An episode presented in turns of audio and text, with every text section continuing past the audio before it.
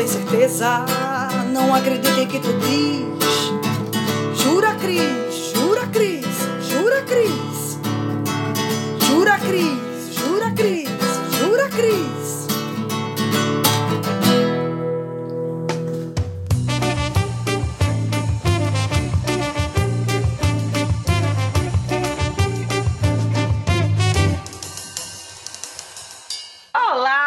pessoas lindas e maravilhosas, tudo bem com vocês? Eu sou a Cristiane Navarro, vamos começar mais um Jura Cris aqui no Me Julguem Podcast, um podcast acima de qualquer suspeita. E para trazer hoje o nosso convidado super especial, um orgulho estar recebendo ele aqui no Me Julguem, o Marcelo Souza, que também ele faz a Suzy Brasil. Marcelo, seja bem-vindo, se apresente. Oi, meu amor, obrigado pela oportunidade, né? Porque é difícil chamarem Marcelo para fazer alguma coisa. Eles só querem, o povo só quer a Suzy, né? Então, assim, quando eu tenho a oportunidade de falar, eu, eu mesmo, é, eu fico feliz, me sentindo valorizado. né? Marcelo, começando a é, perguntar para ti, é, quem é Marcelo Souza, para as pessoas que não te conhecem? Olha, eu sou uma pessoa que, assim, eu, eu gosto muito de, de. Eu sou uma pessoa que gosta muito de pessoas.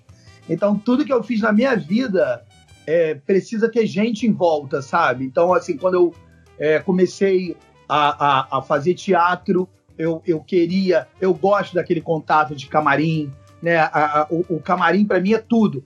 A mesma coisa nas boates, quando eu tô lá para fazer a Suzy, né? O meu camarim já é o início do meu show. Então é ali que eu sinto a energia, como é que vai fluir e tudo. É, quando eu resolvi ser professor, que eu resolvi dar aula, era para estar tá cercado de pessoas, era para estar tá no palco.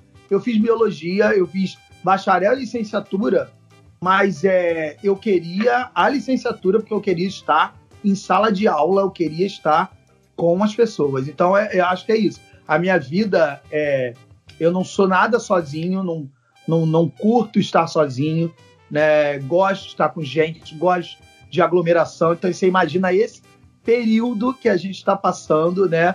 Para mim foi barra e daí o meu refúgio foi nas lives, né? A Suzy eh, foi o meu tranquilizante, o meu calmante, porque eu com a Suzy, eu de Suzy, eu poderia estar com as pessoas e bater papo e falar com várias pessoas ao mesmo tempo. Então era quase foi quase que uma terapia fazer a Suzy, mas eu sou é essa pessoa que precisa estar cercado e rodeado de outras pessoas. Eu não faço nada sozinho. E por falar em professor, é, você é biólogo, né? Você já citou, Isso. mas eu queria saber como é que era que você é, profe é professor do ensino fundamental e médio.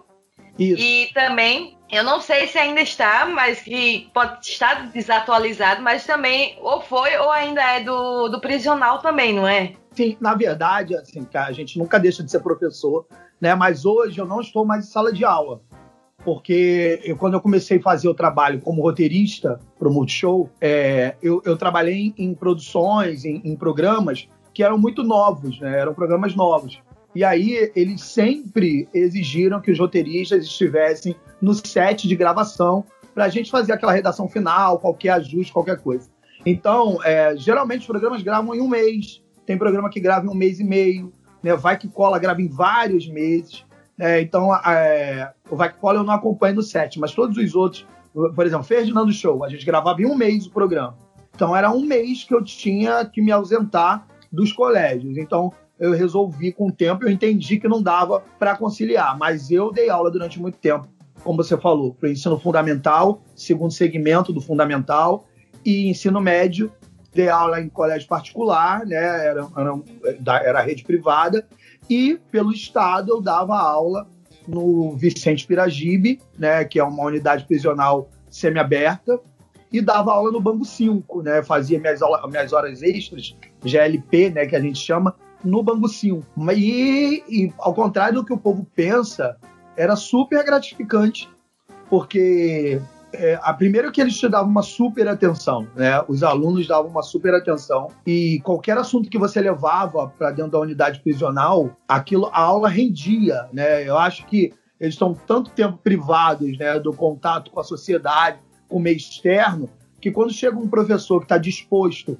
a falar de coisas que são do interesse deles, porque eu também tinha isso, eu, eu sempre montei o meu planejamento de aula em cima das questões que eles queriam aprender. Então, lógico, tinha o, o nível, né, a turma que eles estavam encaixados, que eles estavam ali frequentando, mas eu sempre procurei montar um programa muito mais ligado à parte de programa de saúde, né, de doenças e prevenção, profilaxias da vida, né, falar de coisas que eles precisavam ouvir, né, até para eles conseguirem ter uma vida com um pouquinho mais de qualidade ali dentro. Então era muito gratificante quando um aluno vinha falar: pô, professor, sua aula hoje me esclareceu um monte de coisas. Eu sempre procurei levar vídeos também, levava matérias de jornal, para tentar deixar a aula mais movimentada e segurar a atenção deles. Porque tem muita gente que vai para a escola prisional ali, vai pela merenda, pelo lanche, ou vai para passar o tempo, né? Porque está com a cabeça tão cheia. E, e, mas tem uma galera que se interessa mesmo pelas aulas. Mas aí, para segurar a atenção de todo mundo, né, é, eu sempre procurava fazer a coisa mais dinâmica, mais dinâmica possível. E eu amava fazer, de verdade. Algumas pessoas falam assim: ah, você se formou para dar aula no presídio. Eu me formei para dar aula para quem quer estudar, para onde eu tiver que ir, eu vou, sabe? E era isso, eu não enxergava eles como, como marginais, como bandidos. Quando eu entrava ali, a minha cabeça era, pô, se eu puder plantar uma sementinha aí na cabeça desse cara, sabe, vai ser bom. Eu era tipo um Drauzio Varela no presídio, sabe? Porque como eu é, era isso, eu passava vídeos, eu falava das doenças, eu falava de DST, doença cardiovascular, tuberculose, né, parasitas que podiam atingir eles ali. Então, qualquer dúvida que eles tinham, eles vinham tirar comigo, né? E você se sentir útil dessa forma é muito gratificante, né? Porque às vezes você vai para tá num colégio com adolescente e o adolescente não tá nem aí pro que você tá ensinando, você tá explicando. Aqueles filhinhos de papai, né? Tem tudo na mão. e ali é, me compensava, né? E eu sempre tive isso na cabeça. Eu acho que ali ninguém é santo, ali todo mundo tá cumprindo pena, então fez alguma coisa, né? Mas é, o fato de você estar tá é, privado da sua liberdade, de você já estar preso, já é a punição. Você não precisa tratar as pessoas como, como bicho. Que bicho não, né? Porque eu nem trato um bicho assim, que eu tenho o maior amor pelos meus bichos. Mas é o cara comer comida estragada, é, tá, tá, tá numa cela que cabem 20 e ter 80, sabe? Isso você, não ressocializa ninguém numa, situa numa situação dessa, né? Você só cria mais revolta.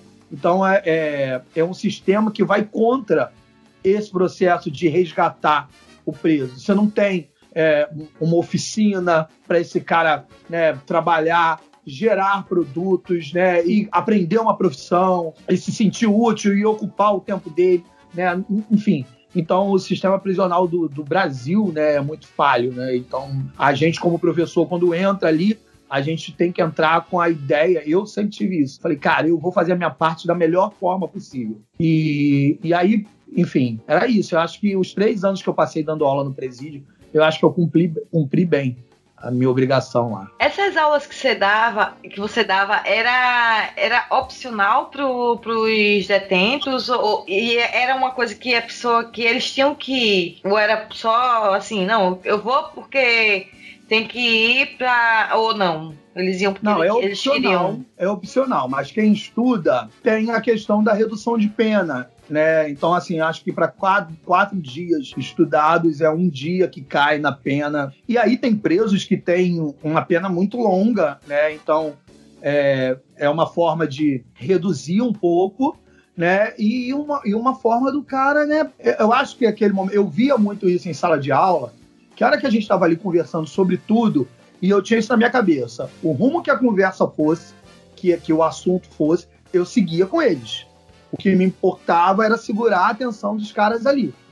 E, e aí a gente percebia, né, quando eu conto uma coisa de fora que está acontecendo hoje, do lado de fora, na sociedade, né? Ah, você chega com um casaco, uma calça diferente. Os caras, pô, professor, que calça é essa? coladinha, né? Falei, pô, isso é moda, agora todo mundo usa. Porque eu, na época que eu dava aula lá, eu não era para os presos assumido gay. entendeu? Assim, chegava, dava minha aula, eles nunca perguntaram nada, eu também nunca falei nada, né? Mas é, existe um preconceito, né? Então, eu, eu, por exemplo, eles falavam comigo, porra, professor, tem um professor de artes aí, porra, de artes pra gente. Aí começou com uma paradinha aí de um exercício, porra, da gente ficar abaixado e a gente é uma sementinha e vai, vai brotando a folha e porra, você fica com a bunda pro alto, ninguém mais ia na aula do cara, né? E aí, aí você fala assim, pô, o cara é preso. E, e, e tem preconceito? Tem. As facções têm códigos, mas enfim, não vou nem entrar nesse assunto que não é a, a, a história. Mas então eu não era uma pessoa assumidamente gay. Claro que se alguém me perguntasse, eu ia dizer, mas nunca rolou, porque existe também esse respeito com a figura do professor muito grande dentro do presídio, sabe? É, eu, eu, eu, tenho histórias de, de rebelião no presídio e os presos é, e os professores ficaram dentro, ficaram presos, né? Porque tranca tudo na hora, quem tá dentro fica, e deles serem bem acomodados pelos presos, sabe? É, dentro do, do possível, né? Então, é isso. Eles têm muito respeito com o colégio dentro do. Mas não é obrigatório. Vai, quem quer? Tem uma, uma série que eu sou apaixonada, assim, em assistir, que é As Piores Prisões do Mundo. Eu não sei se você já conhece. Eu já, eu já ouvi falar, mas eu não assisto. Que me dá uma tristeza tão grande que eu não assisto. Tem, tem uma, uma prisão lá que ela não é celas totalmente fechadas, sabe? É tudo aberto, os presos têm. É uma coisa que, que é melhor, um ambiente melhor do que, que a gente vive hoje, vamos dizer assim. E aí, é, os presos respeitam sempre um espaço do outro. É uma coisa muito limpa, assim. Quase não tem funcionários. Né? Tem, eu acho que tem, tem uns dois ou três ali, só para dar uma, uma monitorada ali e auxiliar no que eles Sim. precisam. Mas a, o sistema prisional é uma, uma cooperativa dos próprios presos lá. E aí tem várias outra, outras oficinas lá dentro. E o cara que, que ele já foi preso, que é o que faz o programa, que não cometeu e demorou muito a, a provar a inocência, ele disse: como é que, que pode um preso estar tá ali cozinhando com um facão desse tamanho aqui? Eu, as pessoas não têm medo. Aí ele, ele tem outras que, que as condições são extremamente precárias, assim, que ah. nenhuma cozinha tem, né? Eles cozinham na, na área externa e não tem prato, então eles improvisam, por exemplo, em garrafa PET, tudo que tiver ali, é, eles improvisam. E aí eu queria saber de ti, você falou da, da questão da, de não, não assumir na época, assim, abertamente. Óbvio que por receio de, de represárias, porque se hoje está ruim a, a transfobia, a homofobia, o racismo e tudo, antigamente era muito pior, né? Como é que você vê a, a diferença da, da, da época que a gente vivia na, na, na nossa infância, assim, da década, não sei, a minha é de 80, a minha década é de 80, mas pra, pra hoje, você acha que melhorou? Eu acho que ainda tem muito melhorar, mas eu quero, eu quero saber a tua opinião hoje. Olha, eu acho que com, com a chegada da internet, né, com, com, com os celulares com câmera, né, todas essas possibilidades, lógico que a gente ganhou visibilidade, mas dizer que está excelente, nossa, olha como evoluiu, olha como... ainda existe muito preconceito, né? É, morrem muitos gays, transexuais eu não vou nem falar, porque é, é, é um absurdo né? O Brasil é o país que mais mata transexuais no mundo, né? Então, o preconceito ele está aí. Né? Ele está aí. A gente hoje tem um governo, né, que fez aflorar tudo isso de novo, né? Essas falas preconceituosas, fala que a gente vinha lutando, né? Que a galera tava, quem era preconceituoso, estava tentando enfiar isso dentro do baú para tentar se adaptar e aí com uma fala de um líder que exalta tudo isso, né? A coisa voltou. Eu costumo dizer, algumas pessoas dizem que não, não, sempre teve. Olha, eu dou um exemplo muito simples, assim. É, antigamente, um casal de lésbicas era fetiche para tudo quanto era homem. Homem achava o máximo ver duas mulheres se beijando. A falta de educação sempre aconteceu, de respeito, mexiam às vezes mas ficava naquela área do fetiche. Hoje, nesse período que entrou, que veio de, de, de, de, de candidatura, né, a, a, a eleições, o, o, os dias que a gente vive hoje, eu sei de vários casos de casais lésbicos que foram espancados na rua, surrados na rua, sem nenhum motivo, assim.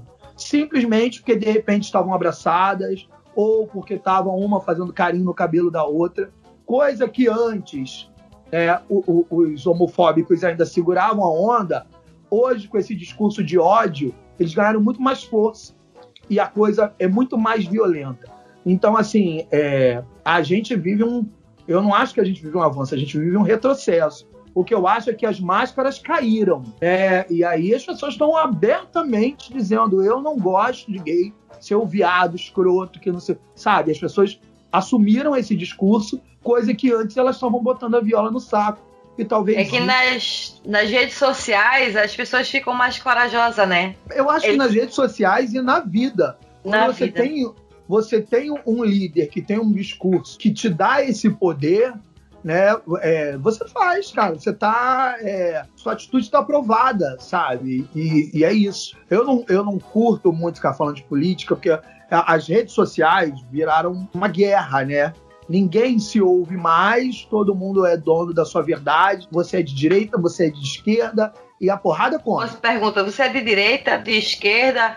Eu digo, olha, eu sou porque, pelo que estiver fazendo melhor pelo país. Eu não tenho esse negócio de direita ou esquerda, não. não e nem central, não. Eu vou pelo que eu vou pelo que eu acho que tá fazendo melhor pelo país. Se tiver fazendo bobagem, vamos dizer assim, eu vou cair em cima do mesmo jeito, porque é, o cara que, que, o desgoverno, vou dizer assim, que, que tá hoje em dia, cara não respeita, não respeita a imprensa, sabe? Quem, quem dá, quem tá dando a mídia para ele ali, para ele se expor, o cara desrespeita uma, uma mulher jornalista, o cara é, parece que né, e isso achando o povo, eu agora eu vou ser cancelada do podcast, mas eu vou falar. Eu também, mas assim, eu, eu o, cara, digo... o cara que ah. aparentemente é um pau mandado da mulher, sabe? E aí, porque o cara vai fazer um, um, um é, como é que se diz, o, o pronunciamento, primeiro pronunciamento, mas quem dá abertura ali, eu não tô criticando ela, tô dizendo só a questão de, por exemplo, de, de, de ele falar uma coisa na, nas redes sociais e agir de outro. Mas o cara que é um presidente e vai fazer uma abertura de um pronunciamento, o cara botar a mulher para falar lá, logo primeiro, não tem nada a ver, sabe? O, o, cara é o presidente, não é a mulher dele que é presidente, ela, ela é apenas a mulher do Bolsonaro. Uai, é ela é feminista. né? E aí, voltando para aquele lado que, que a gente tava falando de transfobia, é, a Alice Feliz, eu tava olhando ali no. Fui procurar minha cola, a Alice Feliz, que é uma trans, né? Ela. Um, um absurdo que aconteceu. Quem acompanhou é, viu o absurdo que aconteceu com, com ela. É, entraram no apartamento dela, se eu não sei o trabalho dela, também não me interessa, quem paga os boletos dela é ela, mas entraram, destruíram a, a, a, a guria, né, a, a mulher trans, e o apartamento dela era só sangue. Gente, como é que, que a gente vive no, no, no mundo desse, onde é. a sexualidade tem que estar tá acima de qualquer coisa? Não, sabe? É muito ódio para uma coisa que não, não te afeta, sabe? Não, não afeta. A, a, a, relação que eu tenho na cama com meu parceiro é no meu quarto, sabe? Não, não afeta na sua vida. É, eu, eu, falo para as pessoas assim, a, a minha família, minha família é muito legal.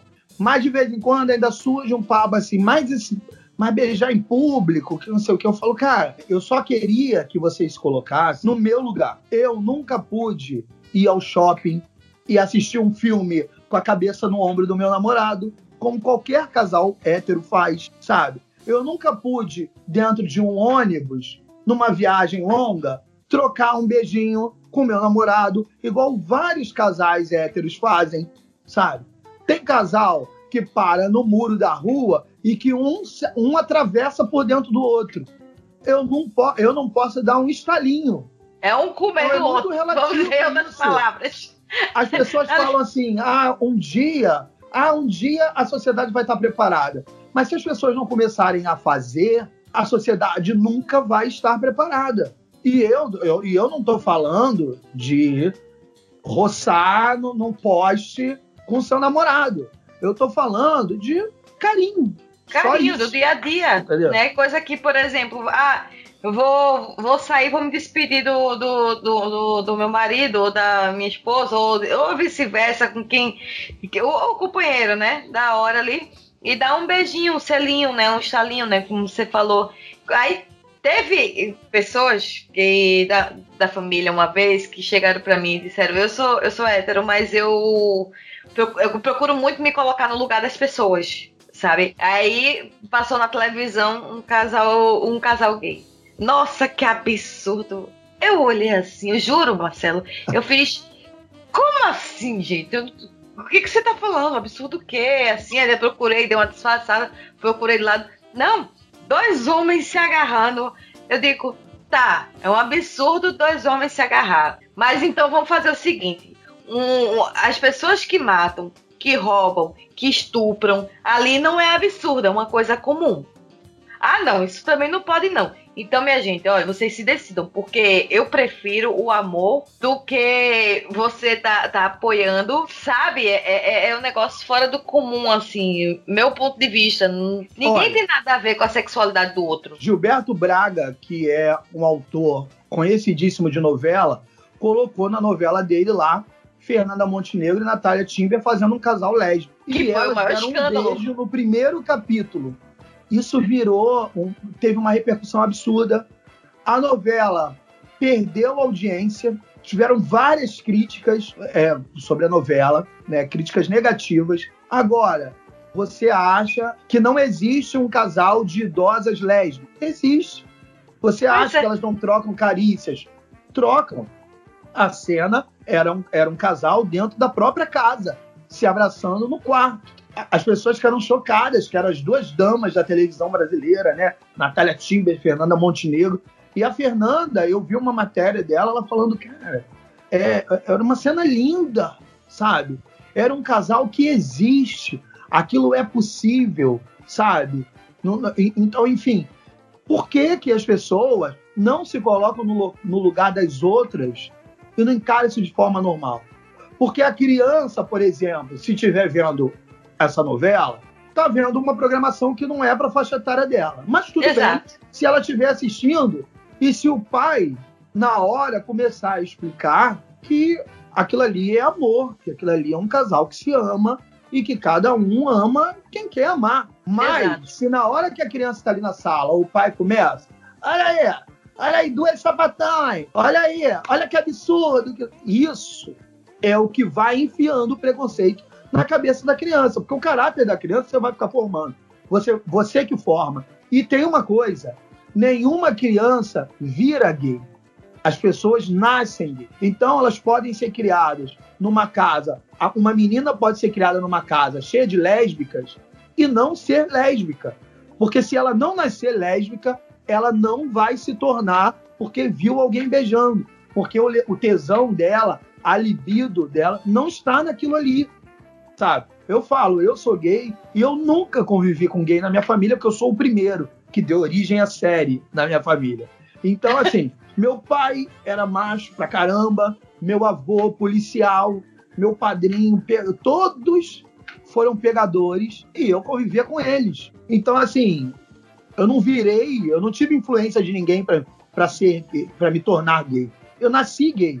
Desde que eu me entendo por gente, as minhas preferências são diferentes das preferências dos garotos héteros, sabe? É, é, que nem eu falo assim, o pessoal acha que é vírus, né? Que pega no ar, né? Exatamente, exatamente. Aí eu, uma vez uma amiga minha, de infância mesmo, assim, de que cresceu tudo juntos na mesma rua, e que é madrinha da, da minha filha, eu lembro que quando eu comecei a, a namorar com meu marido, e a gente, eu engravidei, ela chegou para mim e fez, Cris, tenho que te contar uma coisa. Se quiser deixar de falar comigo, fale eu vou entender, e não sei o que. E me bateu aquele desespero. Eu digo, ela deve ter feito alguma besteira muito grande, né? Pra poder dizer um negócio desse, né?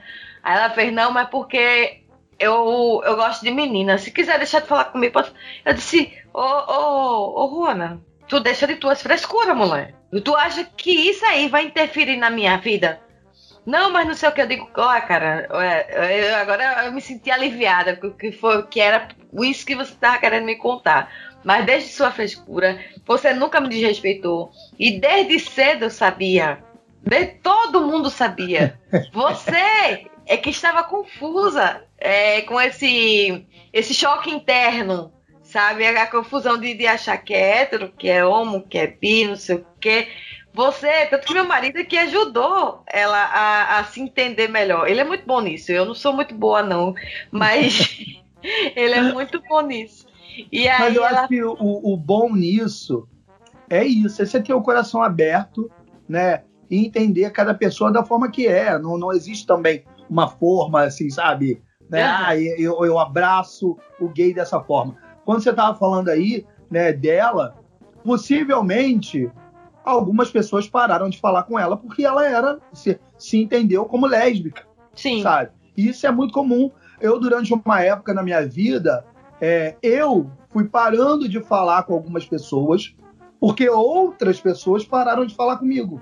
Então, eu, por uma defesa, eu cortei relações, me afastei das pessoas e fui viver o meu mundo, né? E tempos depois, né, reencontrando algumas dessas pessoas, você sumiu, cara, assim, sabe? É, você já passou na rua e não falou comigo. Eu falei, é, era uma idiotice, né? Mas era uma defesa, porque tantas pessoas deixaram de falar comigo.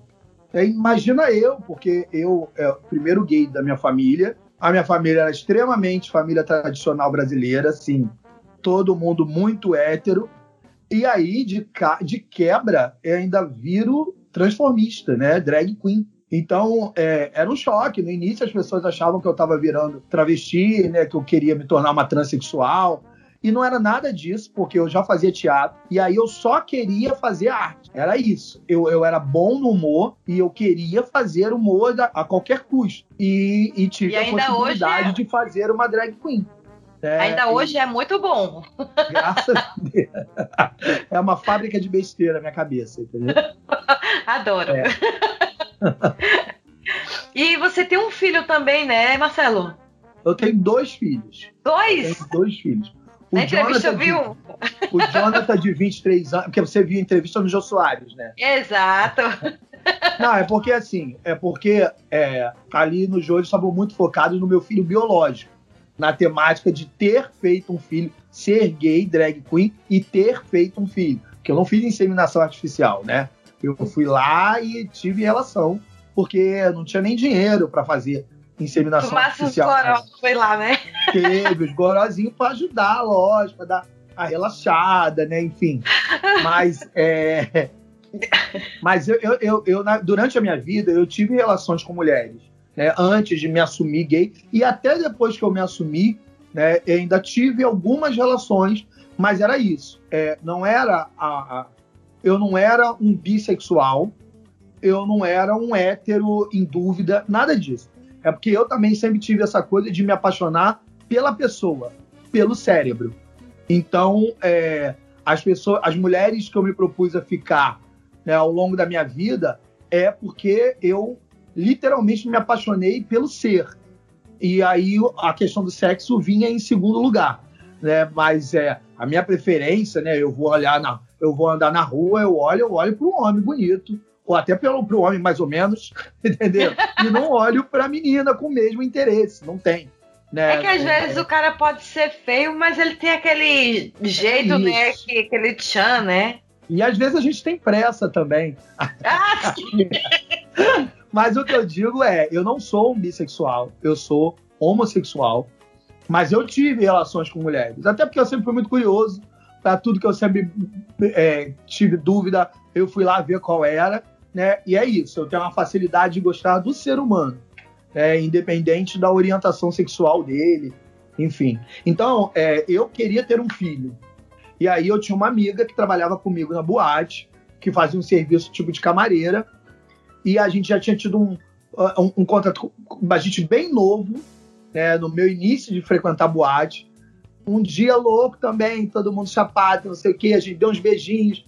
Ela desapareceu, não era namoro, não era nada, era bagunça, sabe? Sabe uhum. quando você tá zoando é, o plantão Ah, não fiquei com ninguém, você não ficou com ninguém, dá um beijinho aqui, beijo outro ali. Era doideira. E aí ela sumiu e teve um filho. E apareceu anos depois. Três anos depois, ela reapareceu. E quando ela reapareceu, né, ela já tinha um filho de três anos, é, a gente conversou muito sobre essa questão de ser pai, de ser mãe, e eu queria muito ser pai, e eu estava numa época que eu estava ganhando bem com o show, né? Eu tava ficando, a Suzy estava ficando muito famosa. Falei, esse é o momento de ter essa criança. E ela topou, ela embarcou nessa história comigo. Então, assim, claro que eu demorei. A gente demorou mais de um ano nessa conversa. Aí não foi. A gente sempre repensa, né? Como é que vai ser isso? Isso vai dar certo? Né? É, é, era um projeto mesmo. Até que fizemos os exames e um dia rolou da gente ter a relação sexual. Ela engravidou na primeira relação sexual. Entendeu? A bicha também e... Foi, foi certeira, hein? Minha família é muito fértil. Minha família, tanto os homens quanto as mulheres. E, é, e aí, eu, de quebra, eu ganhei mais um filho. Né? Porque essa criança que tinha quatro, ia fazer cinco anos, foi um amor à primeira vista. Assim, quando eu fui na casa dela, quando eu fui conhecer as pessoas, né, para as pessoas saberem né, que, que, que tinha um cara mesmo na história que queria peitar esse projeto, a família era contra, óbvio, né? Eu era gay, ela já tinha um filho, a gente não ia namorar, a gente não ia ter nada. Se eu metesse o pé, se eu sumisse, né? Então, preocupação normal de família. Mas a criança, o Jonathan, quando ele me viu, foi uma paixão à, à primeira vista, sabe? E ele grudou comigo e, e a gente se encontrava, né? Eu queria ter esse contato, porque a Heloísa me falava da carência dele, o pai dele morreu, ele não conheceu o pai dele. E aí, é, ele me, e ela tinha muito medo, muito medo de, de, dele se apegar a mim e, e, e eu dar só atenção um pro outro. Falei, não, uhum. amor, é, tem amor de sobra, vamos fechar esse pacote, entendeu? E ele sozinho chegou para mim um dia.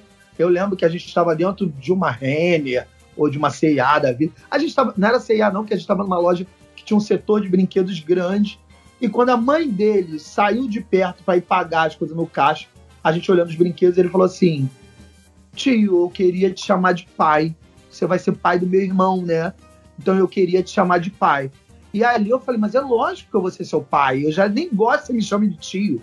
É para chamar de pai mesmo. E quando ela começou a ouvir ele me chamar de pai, ela pirou. Ela falou, gente. Mas eu falei, relaxa, amor. A gente tem um vínculo agora, apesar de a gente não ter uma relação, eu e você, de homem e mulher, a gente tem um vínculo pro resto da vida, que é um filho. Agora são dois. Pronto. É, sabe aquela coisa onde come um, come dois? É, é, foi isso. E é isso. Eu tenho uma história com o Jonathan Acho que o, o Jonathan me entende bem mais que o Guilherme, que é meu filho né, biológico, né, e a gente se dá muito mais. E se dá muito mais, não, porque hoje eu me dou com os dois, mas o Jonathan sempre me entendeu muito, né? E a gente é, é, é, isso. Sou pai de dois, dois garotos, é, e a gente vai levando o barco, que é isso. Não existe receita para ser pai. Tem que ter não. muito amor, muita vontade de ser pai, é isso aí. A receita é amor, é. É isso. É. Amor, paciência e boa vontade. Pô, paciência, dinheirinho também tem que ter, né? Um pouco, porque é difícil. É, isso aí. É gasto. É, é, o... é. o Guilherme hoje tá com quantos anos? 10? Não, o Guilherme tem 18 Não? anos. Meu Deus, eu tô por fora, Jesus! Jonathan tem 23 e o Guilherme. Jonathan vai fazer 23 e o, o Guilherme tem 18 anos. Ah, então já são todos de maior, né? São, são todos fazendo faculdade, todos estudando. Eu queria te perguntar mais uma coisa. É, são quase 26 anos de, de carreira, né? Ou 26? São 26 anos de carreira já. Dei uma dentro, acertei. e aí, é, queria saber, assim, como é que, que foi apresentar? Eu vi também na entrevista do, do Jô Soares, não vou mentir, filei mesmo a entrevista dele. É, quando você começou a, a levar os seus amigos para apresentar a família, eu achei espetacular, gente, você falou. Sim, é porque eu, é, eu falo assim, tem uma galera, hoje, os gays são muito audaciosos, né, corajosos, enfim, e eu acho isso ótimo mas eu sempre tive a preocupação em não chocar a minha família. É, eu conhecia a minha família, eu sabia também que eles eram excelentes pessoas, mas não eram não conheciam ainda né, não sabia o que era ter um gay na família, muito menos um gay drag queen. Então, é, eu fui tudo mostrando aos poucos para minha família. Então, primeiro, é, eram os gays mais durinhos, né, mais que davam menos pinta, mais heteronorm... mais que se aproximavam do heteronormativo, eu fui levando aos poucos. Aí eu levei o, o, o, o mais masculinozinho, aí depois eu já levei um que tinha a sobrancelha feita, aí o outro já tinha uma unha maior, aí, um, enfim, aí já levei uma pintosa pra bagunçar já o churrasco, até um dia que chegaram três trans na minha casa, no Natal, falou, posso passar aí? Pode, meu amor, vem. E assim, eu sei que aquilo foi um choque na família. Foi assim, a família ficou parada assim, mas ninguém distratou. E aí eles chegaram, elas chegaram, né, porque eram trans, chegaram, dançaram, brincaram, a gente bebeu horrores, morremos de rir.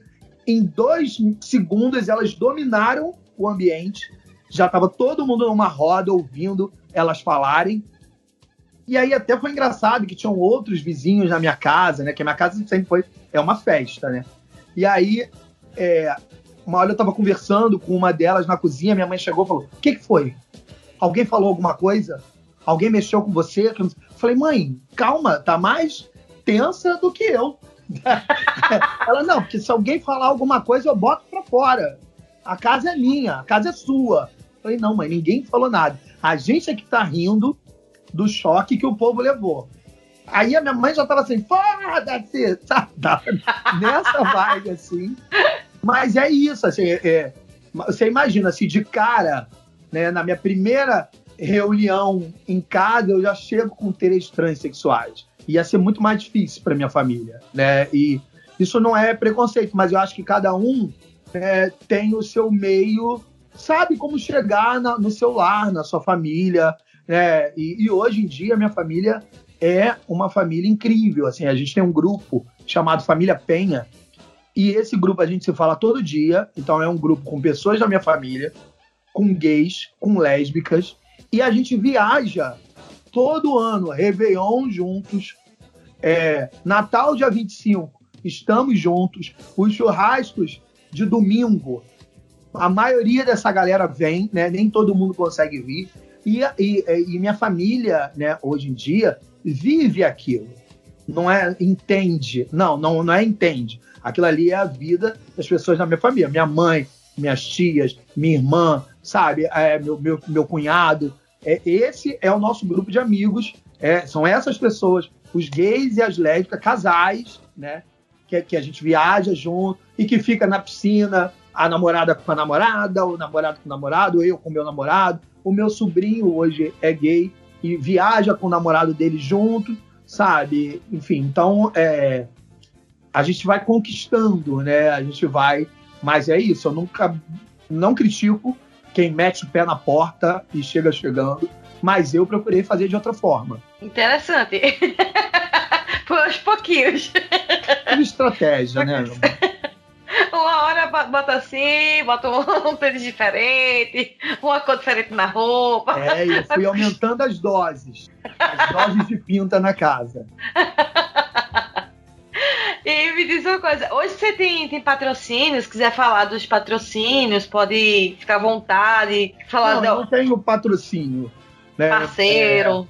É, eu tenho pessoas que, que fazem permuta comigo, né? Assim, é, trazem os produtos para mim e aí, em troca, eu anuncio na internet. Eu falo, eu sou muito franco com essas pessoas, eu falo, olha, eu só vou anunciar se eu gostar. Eu recebo muita comida muita. Suzy degustou a quarentena inteira e continua degustando. Mas eu falo para as pessoas, eu falo, se eu comer e não achar bom, eu não vou colocar no meu. Aí eu acho que a galera se empenha, enfim. Ou é realmente tudo muito bom mesmo que chega. Mas é isso, eu faço permuta, mas eu não tenho patrocínio. É, não tem ninguém que me patrocine. Aliás, quem quiser patrocinar o Marcelo Souza ou Suzy Brasil, Tá aí aberto, né, Marcelo? Não, pode ficar à vontade, gente. Não me sinto humilhado, me sinto super feliz, tá? Marcelo, uma coisa que eu também queria te perguntar é como é que é. Vamos agora fazer uma, uma brincadeira agora. Eu assisto suas lives, assisto a da, da Luísa, né? Gasparelli. Ai, meu Deus, agora deu um trava-língua. E aí eu acho sensacional ela com, com as ventosas fazendo as ventosas lá. E teve um dia que a, a casa da, da Luísa tava aparecendo Big Brother. Eu dei altas risadas, porque tava, tava você, acho que no. Ela no quarto, você na sala lá, é, os dois fazendo live. E aí o pessoal dizia, ai, a televisão tava, tá muito alta. E não era televisão, era o som no, no quarto da, da Luísa, né? E aí, peraí que eu vou ver, resolver esse negócio, a, a Suzy falando. Peraí que eu vou resolver esse negócio da televisão. Aí eu já comecei a rir. Aí eu fui lá, já olhei lá no, fui lá no perfil da Luísa. Aí eu olhei lá a Suzy falando alguma coisa. Aí daqui a pouco a Suzy já voltou, já voltei pra Suzy de novo. E como é que é a, a relação de vocês? Eu, eu vejo assim que vocês se dão super bem, mas eu queria que, que você falasse da, da sua boca, assim. Quem vai responder isso agora sou eu, meu amor. Eu que vou responder, porque é de Luísa Gasparelli. O babado é comigo, Suzy Brasil. Não, não tem nada de cavalo Marcelo, não tá? É comigo. Luísa é muito beleléu, porque ela marca as coisas, as lives, ela, ela marca tudo ao mesmo tempo. Ela me chama para ir pra casa dela para fazer live, eu vou. Aí do outro lado ela tá fazendo ventosa, tá cheio de negocinho colado na barriga, parece um monte de teta de vaca, né? E, e, e aí é isso. E eu fugindo de aglomeração, mas tem o homem lá colocando as tetinhas nela. E, e, e a mãe no outro quarto ouvindo a televisão, pô, a, a Kakura tá já surda, né? A velha já tá com um problema auditivo. E aí o som super alto e estavam tá, ouvindo mais a TV do que eu. Mas Luísa, apesar de toda a maluquice, Luísa é uma pessoa ótima, gente. É uma amiga, olha, é uma amiga antiga que eu tenho, ela é antiga mesmo, que ela tem quase um centenário de vida, né? Mas é pau pra toda obra. Luísa é uma fofa fofa também, que ela já botou silicone naquela bochecha, então fica mais fofa ainda, né? É uma amiga que eu posso contar para toda hora. Eu tava até usando o celular dela nesse dia, porque eu tava com problema no meu celular, e aí tava usando o celular dela, por isso que eu estava lá. Então, e, e, e sabe, comigo não adianta, né? Me emprestou o celular, me emprestou o quarto, me emprestou a casa, mas não liga a televisão alta, não, que eu não aceito. Eu, é babado. Né? Suzy, me diz uma coisa. Você me emprestaria o Marcelo pra mim, alguma coisa assim? Emprestar pra quê, mano? Tu não é casada, gente? Vai, sossega essa perseguida aí, gente. Que uma porra nervosa. E, que raça foguenta, né, gente? Não, amor. Não, amor, ele pode fazer o que ele quiser. Se eu não estiver usando o corpo dele, ele faz o que ele quiser sabe? Então vamos fazer um trisal. A que tá na Terra. Vamos fazer um, um trisal, então. Eu, Bom, você e o Marcelo. Não, eu não, amor. Pode ser você, ele, seu marido. Pode ser você, ele, marido dele. Agora, eu não quero participar disso, não, porque eu, eu fujo de frutos do mar, tá? Justamente porque a minha alergia a frutos do mar é por causa das monas. Então eu tô fora.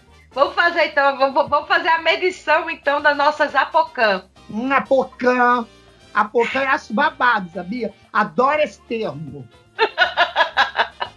a Gótia é, é que, que fala esse termo de apocã, né? E aí, como é que é o seu capô, Suzy? É grande, é pequeno? Pra gente fazer uma é, medição. É, olha, geralmente drag queen tem sempre um capô grande, né? Porque esconder tudo é um pouco difícil, né? Às vezes solta, às vezes fica com um lábio maior que o outro. É, pra, pra drag é muito difícil. Mas igual gotcha, tá pra nascer, gente, porque parece dois pães de mel aquilo, parece é um capuz de fusca gigante. Eu acho que até o, é, deve ter caído já algum homem ali dentro e nunca mais saiu dali, sabe? Sabe aquele filme Resgate de Jéssica? Que a criança caía no buraco, tava lá? Isso já deve ter acontecido horrores com, com Gotcha. Porque é realmente uma mapoa, uma, uma, uma bromélia, sabe? Que é de assustar. Você já participou de algum trisal com a Gotia e com a, e com a Simone Citurione? Ô, Cristiane, eu vou te falar uma coisa, tá? Não fica me colocando no meio dessas histórias, porque eu não entro nesses meios, é isso, sabe? Eu gosto de boy, mavambo, capuçu, nervoso, sabe? Aí é uma coisa. Agora, o que, que você acha? Gosta e Simone Centurione? A festa do quiabo, a noite da baba, tá louca, né, gente? É que, você, é que você é linda e eu tenho um fetiche por você, Suzy. Não posso Ah, fazer não nada. igual a Gotcha, loucaça, loucaça. Eu estou não, louca. não. Doida pra cair de boca na sua apocã. Ih, amor, já tô aqui com o vidrinho de água benta pra tacar na senhora. Tô fora. Não pode? Não, não pode não. Pode não. Vai jogar essa pocã pro teu marido aí. Eu hein? nem gosto de fruta pra comer pocã. Eu. hein? Um churrasco. A gente pode comer, conversar e comer um churrasco? Churrasco eu curto é picanha, amor. Picanha é o que eu gosto. Nada, nada de fraldinha, nada de chuleta, sabe? Nada disso. Eu gosto é de picanha. A linguiça, a gente pode tá, lá no Paio, eu curto paio, eu curto uma calabresa, sabe? Curto um chouriço, chouriço é babado, é, amo chouriço. Agora é por aí que eu trabalho, é nessa área de alimentação que eu curto, sabe? Toscana nem de- de pensar, né? chuleta, não. Toscana nem pensar, né? É muito. É muito curta, não alimenta, né? Uma É, toscana. compacta, mas às vezes a curta satisfaz, entendeu? Suzy, tamanho é documento?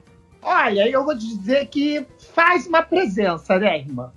Depende, assim, porque é, é isso. Não adianta ter uma neca grande e não saber fazer, não saber chegar, entendeu? Mas eu acho que é sempre uma, uma, é uma visão bonita, né? Quando você olha, você vê aquela malha enorme, aquela neca, aquele babado, já te dá aquela água na boca. Você já Chega saliva. tensa é, já, já dá aquele frisson, você já pensa, ai, vou pro CTI hoje, que eu vou, precisar ser costurada, já dá essa alegria, né?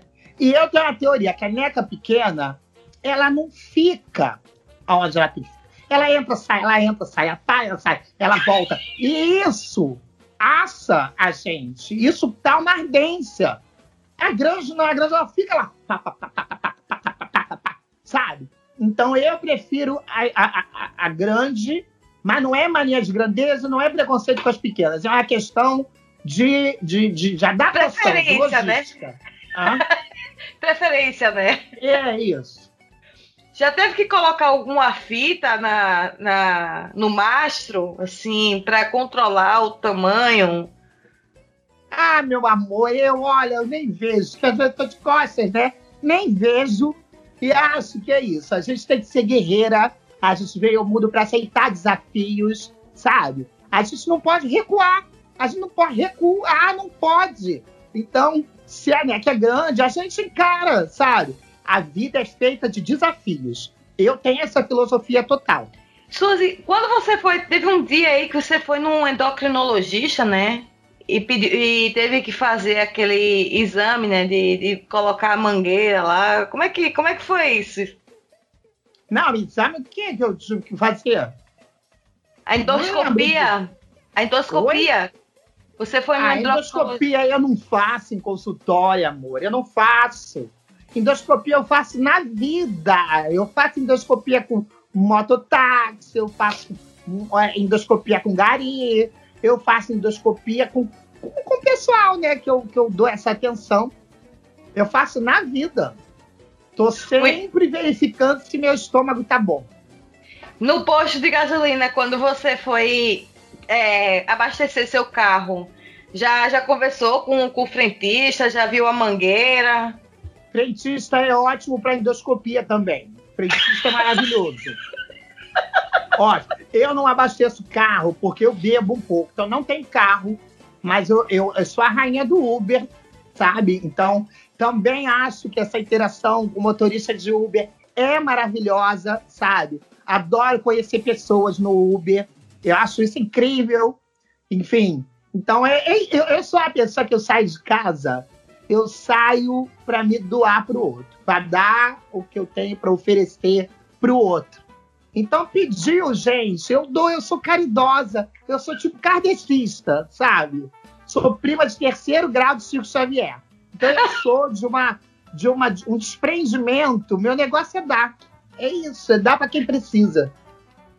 Nessa pandemia eu tô achando bem chato, é, Suzy, a gente não poder viajar na frente, né? Porque às vezes quando a gente poderia estar tá trocando uma marcha ali, auxiliando o, o motorista de aplicativo ali, não é? Mas amor, não viaja na frente, viaja atrás. O negócio é viajar. Se a gente está viajando na frente ou se a gente está viajando atrás, o que importa é concluir a viagem, sabe? É isso. Dá cinco estrelas ali, as né? cinco estrelinhas. Dá e ganhar as cinco estrelas. Porque você também é avaliada no aplicativo. Então, eu sempre sou muito bem avaliada, porque eu sou a pessoa que eu trato bem os motoristas, sabe? Muito bem, agora eu queria saber qual é a marca da sua maquiagem que, que você usa no rosto, porque eu tento comprar uma igual a sua, mas ninguém nunca me falou. Todo mundo diz que pergunta para você e diz que é um mistério o tipo de maquiagem, porque é uma maquiagem linda. Quem que é o seu maquiador? Gente, desculpa, mas assim, tá? Você vai ficar um pouco decepcionada, porque eu quase não uso maquiagem né? Eu praticamente me apresento de cara lavada. Eu não passo, passo um glossinho, tato um pozinho de leve para tirar a oleosidade da pele. Mas eu tenho uma pele de garota, né? Então é, é, é pouca coisa que eu preciso usar. Mas eu posso te dar uma dica que é ótima. Por você favor. Mora, você mora onde? Santa Catarina. Você é de Santa Catarina. Eu sou Santa natural de Catarina Pernambuco. Tem um vento bom, um ar bom que já deixa a pele boa, né? Que as pessoas têm a pele boa em Santa Catarina. Mas aqui no Rio tem um lugar chamado Saara, a Uruguaiana. E aí tem várias barraquinhas do, das chinesas que vendem uma maquiagem maravilhosa, rica em chumbo, cádmio, metais pesados, mas funciona maravilhosamente bem. Então esse pessoal fica buscando marca cara. Cara, olha, eu já usei não aconteceu nada com a minha pele. Eu tenho só uma dormência, assim, em volta do rosto, né? O meu olho pisca um pouco. E mas isso aí é só porque cai um pouquinho de pó às vezes no meu olho, mas é uma maquiagem ótima que você pode comprar é na chinesa. Que maravilha, Suzy. Agora, Suzy, fala pra gente as redes sociais, é, as suas redes sociais, depois tu, tu chama o Marcelo também para falar as redes sociais dele. E aí a gente vai, vai caminhando aqui, porque o papo tá muito bom, mas eu, eu queria chamar vocês de novo para um outro episódio futuramente, se você eu aceita. Venho, eu venho sim, que adoro. Adoro falar, adoro conversar. Se teu marido estiver aí, eu vou ficar super mais animada. Né? Vai ser ótimo. Aí então a gente conversa todo mundo junto. Ah, e eu converso com o Marcelo, tá bom? A gente faz uma troca de casal, pode ser? É você quem sabe, amor. Você quem sabe. Eu tô focada no marido. Ai, que maravilha! Que sensacional! Marcelo, muito obrigada! É com essa essa finalização maravilhosa, assim, do, do Marcelo e da Suzy, que a gente vai se despedindo. Eu queria pedir pro, pro Marcelo falar as considerações finais dele, o que, que ele achou do, do episódio, é, falar as redes sociais. E antes de tudo, eu queria agradecer imensamente a sua presença e eu me sinto muito honrada de ter recebido você aqui. Marcelo Souza, fique à vontade.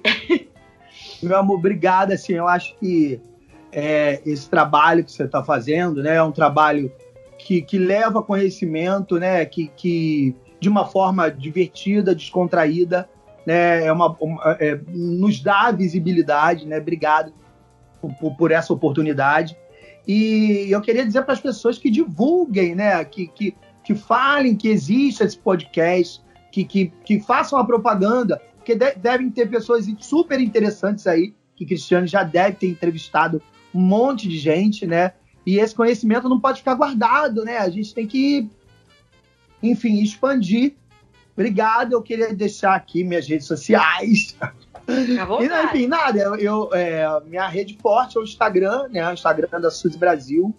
É, arroba Suzy, Suzy com ZY e Brasil normal, com S. Então é Suzy Brasil, tudo juntinho ali. Suzy, Suzy com ZY e o Brasil normal. Tem vários vídeos, eu faço um vídeo por dia, eu posto um vídeo por dia, às vezes, quando eu tô muito inspirado, dois. Mas assim, é isso. É, a, a, proposta da, da, página da Suzy, do perfil da Suzy, é simplesmente é, alegria né, é de fazer, dar, ajudar as pessoas a darem uma relaxada.